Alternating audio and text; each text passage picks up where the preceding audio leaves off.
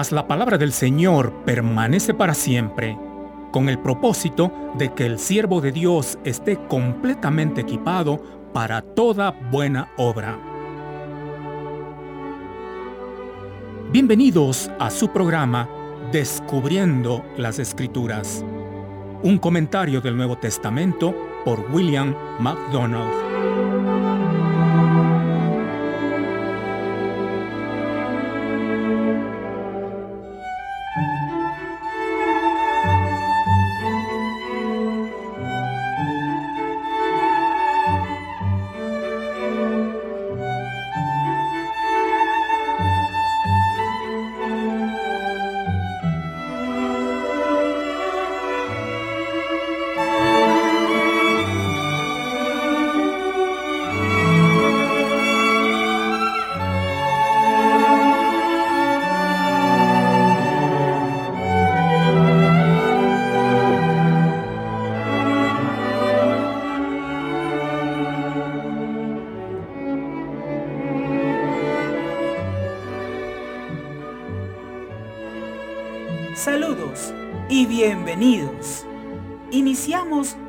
Programa con la epístola del apóstol Pablo a Tito. Como introducción, podemos decir que desde el siglo XVIII, primera y segunda de Timoteo y Tito han recibido el nombre de epístolas pastorales, ya que contienen verdades prácticas y teológicas para la vida diaria del creyente. Recordemos que por tratarse de la palabra de Dios, debemos darle importancia e interés para aprenderla. La carta de Pablo a Tito es un resumen útil que explica cómo un creyente debe vivir la vida cristiana, practicando la palabra de Dios con piedad, buenas obras y constancia. Pero antes de continuar, descubriendo más de las escrituras, hablemos con Dios a través de la oración. Dios de los cielos y Padre nuestro, reconociendo tu grandeza, acudimos a ti para que nos enseñes lo que necesitamos aprender y nos motives a ponerlo en práctica. Habla, Señor, a nuestras vidas por medio del estudio de tu palabra. Te lo pedimos en Cristo Jesús. Amén. También es importante que usted tenga a mano una Biblia, un cuaderno y algo con que escribir. Por favor, anote aquello que considera interesante, citas bíblicas que luego pueda encontrar, preguntas, etc. Adelante, continuemos entonces. Capítulo 1, versículo 1. Pablo, siervo de Dios y apóstol de Jesucristo, conforme a la fe de los escogidos de Dios y el conocimiento de la verdad que es según la piedad. Pablo era siervo de Dios, es decir, esclavo del Supremo Señor, por voluntad propia, lo cual nos habla de sumisión y disposición. Pero también era apóstol de Jesucristo, es decir, el Señor soberano se lo encargó personalmente, lo que nos habla de autoridad y firmeza. Aunque muchas veces se confunden los términos y se cree que al que tiene un título o cargo importante hay que servirle y darle reconocimiento, cuando es al contrario. Mi título, posición o cargo debe estar al servicio del prójimo antes que para mis propios intereses. ¿Recuerda usted lo que hizo Jesús? Él dio el ejemplo, sirviendo a sus discípulos, humillándose, lavando los pies, porque el que se considera mayor debe servir a los demás primero. Por favor, anote las siguientes preguntas. ¿Cómo reconoce usted a un verdadero siervo de Dios? ¿Puede usted nombrar o pensar en alguien así? Muy bien. Ahora, cuáles eran las metas del ministerio de Pablo. Es decir, ¿qué es lo que perseguía Pablo? ¿Qué es lo que anhelaba? ¿Qué es lo que deseaba al hacer todo esto? Primero, evangelizar, es decir, compartir la palabra de Dios, predicar el Evangelio.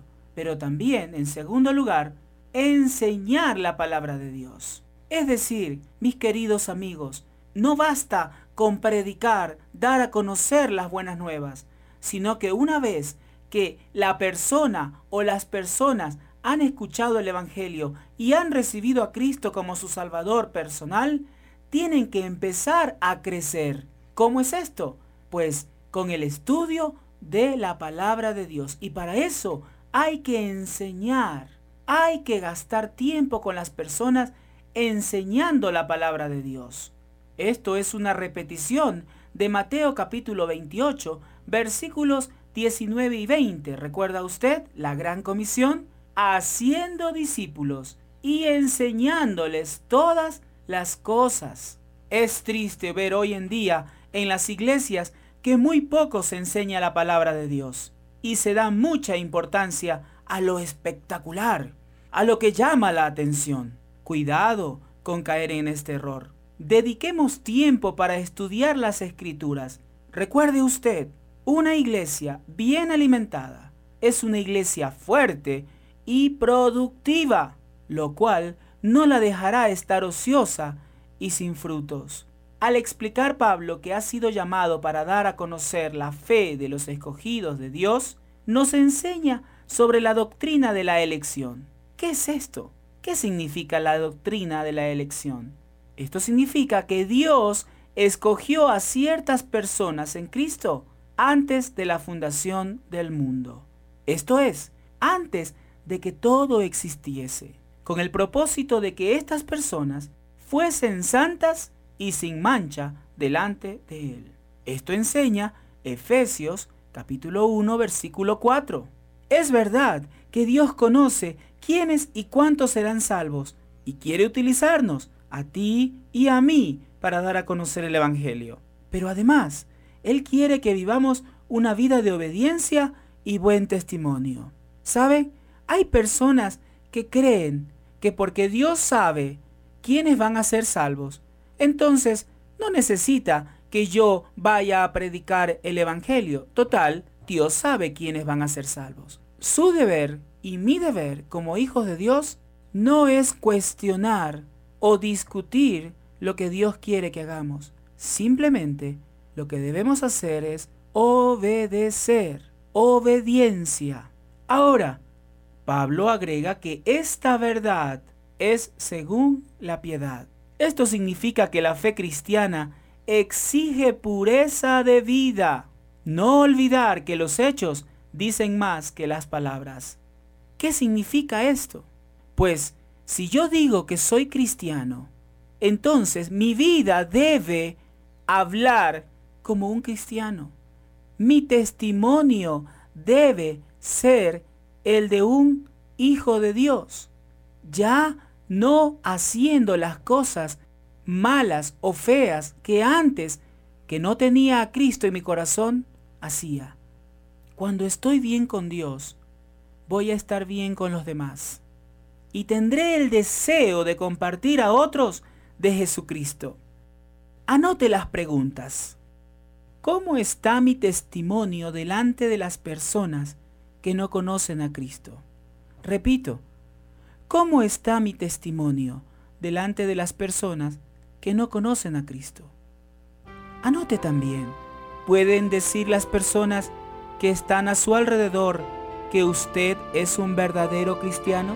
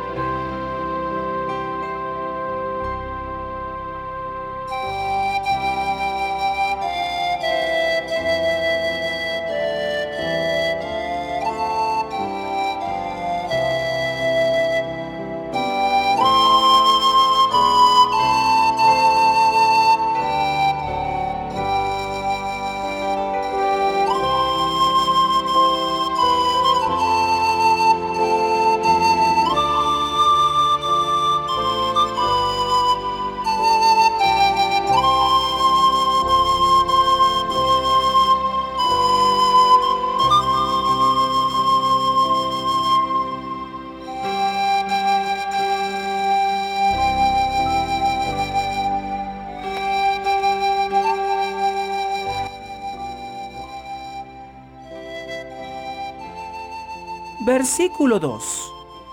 En la esperanza de la vida eterna, la cual Dios, que no miente, prometió desde antes del principio de los siglos. El encargo de Pablo en relación con el Evangelio tiene una tercera gran importancia. No solo tenía que ver con el evangelismo y con la educación o enseñanza de la palabra de Dios, sino también con lo que aún tiene que pasar, con esperanza de vida eterna.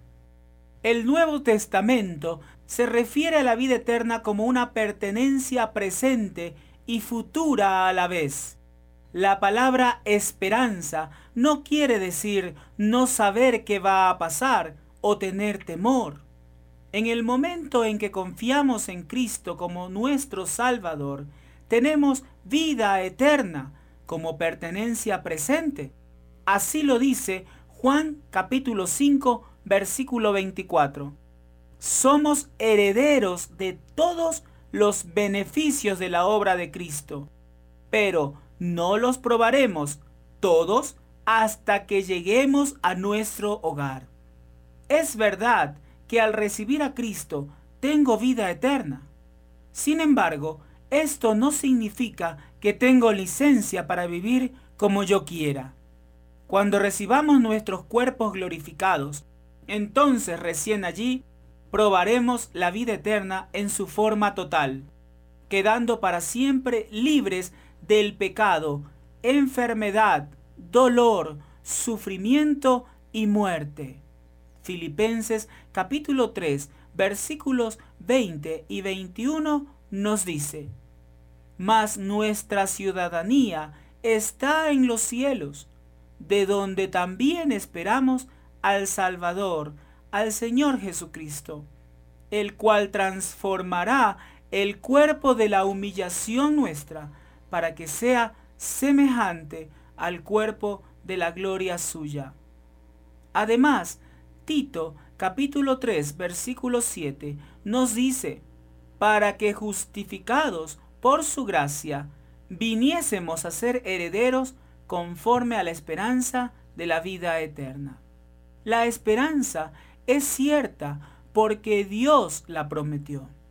Nada es tan seguro como la palabra de Dios, que no miente, quien no puede ser engañado y quien no va a engañar a nadie. No hay riesgo alguno en creer lo que Él dice. Fíjese usted en el Antiguo Testamento, en el libro de Números, capítulo 23, versículo 19. Dios no es hombre para que mienta, ni hijo de hombre para que se arrepienta. Dios prometió la vida eterna antes de los tiempos eternos.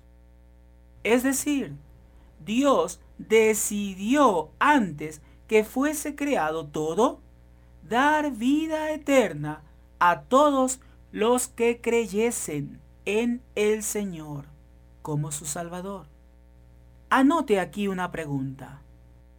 ¿Puede recordar de qué maneras o en qué situaciones Dios le mostró que no miente? Repito la pregunta. ¿Puede recordar usted de qué maneras o en qué situaciones Dios le mostró que no miente? Versículo 3 y a su debido tiempo manifestó su palabra por medio de la predicación que me fue encomendada por mandato de Dios nuestro Salvador.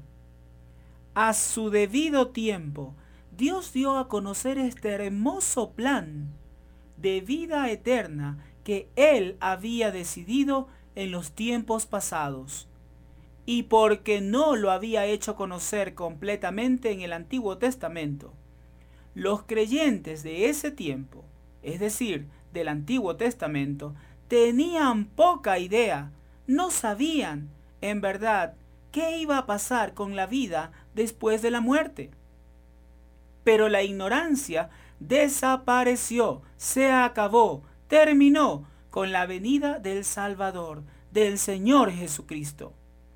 Él sacó a luz la vida y la inmortalidad por medio del Evangelio. Segunda de Timoteo capítulo 1 versículo 10. Fíjese, nos dice lo siguiente, pero que ahora ha sido manifestada por la aparición de nuestro Salvador Jesucristo, el cual quitó la muerte y sacó a luz la vida y la inmortalidad por el Evangelio. Y las buenas nuevas fueron regadas por Pablo y por los apóstoles, en cumplimiento del mandato de Dios nuestro Salvador, esto es, en obediencia a la gran comisión dada en Mateo capítulo 28 versículos 19 y 20. Anote aquí una pregunta.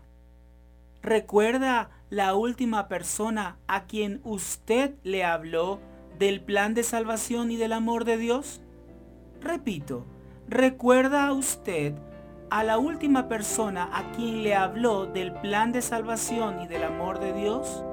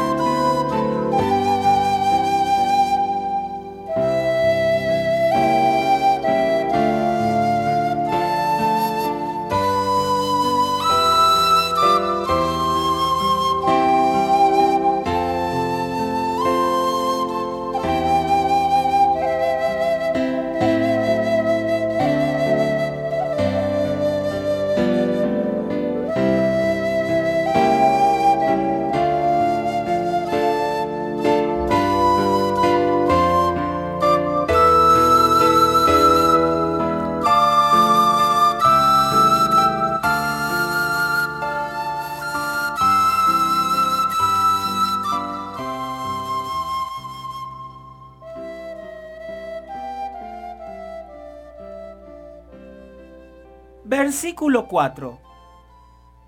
A Tito, verdadero hijo en la común fe, gracia, misericordia y paz de Dios Padre y del Señor Jesucristo, nuestro Salvador.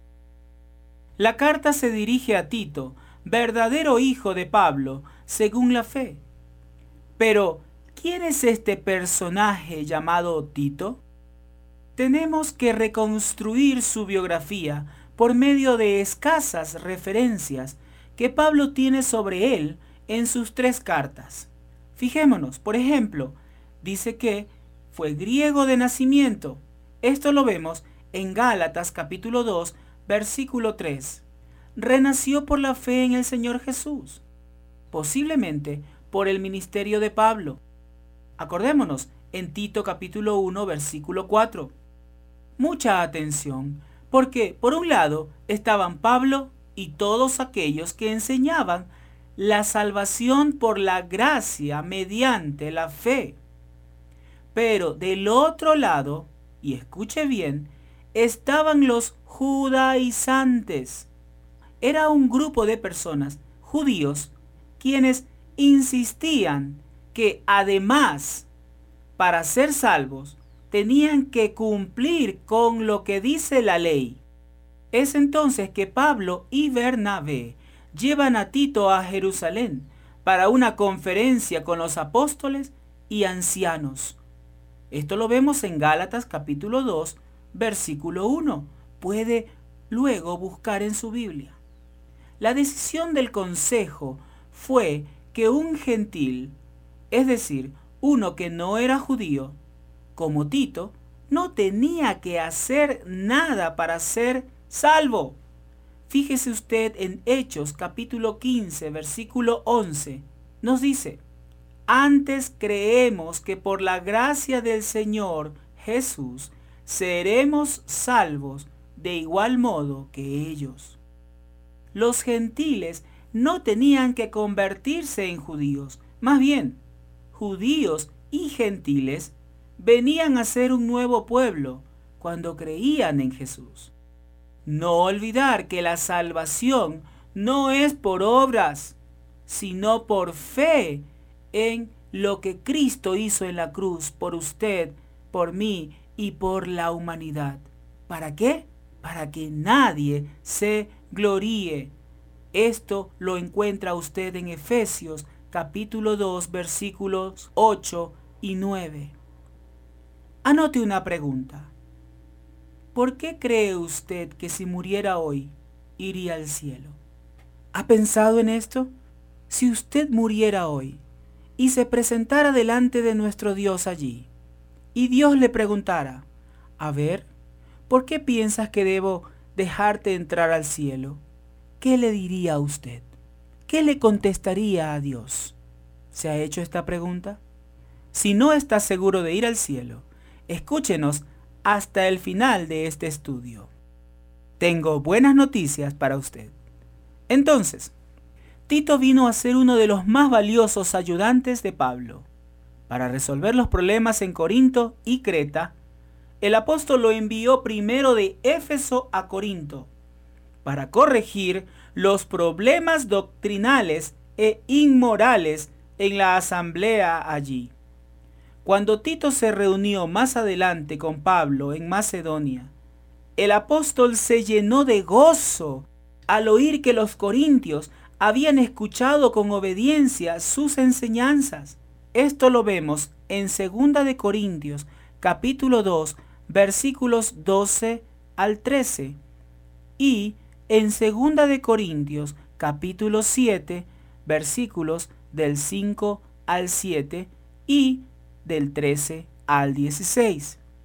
Desde Macedonia, Pablo envió a Tito de nuevo a Corinto, esta vez para hacer una colecta para los pobres en Jerusalén. Esto lo encontramos en 2 de Corintios capítulo 8, versículo 6, versículos 16 y 17 y en 2 de Corintios capítulo 12, versículo 18. Pablo lo describió como mi compañero y colaborador. En 2 de Corintios capítulo 8, versículo 23.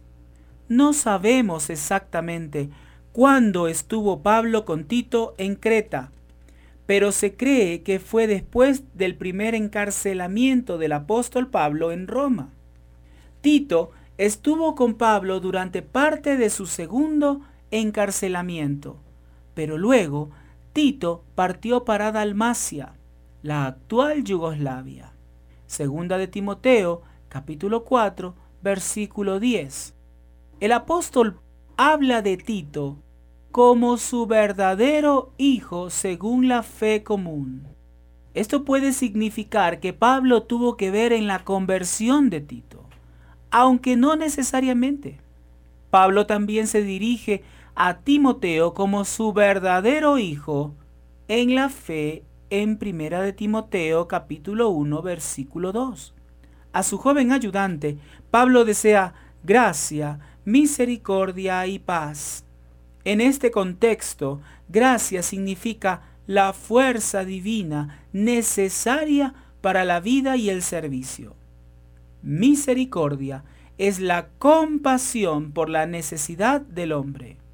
La paz significa quedar liberado de preocupación, miedo y dudas, a pesar de las cosas difíciles que pasan en la vida.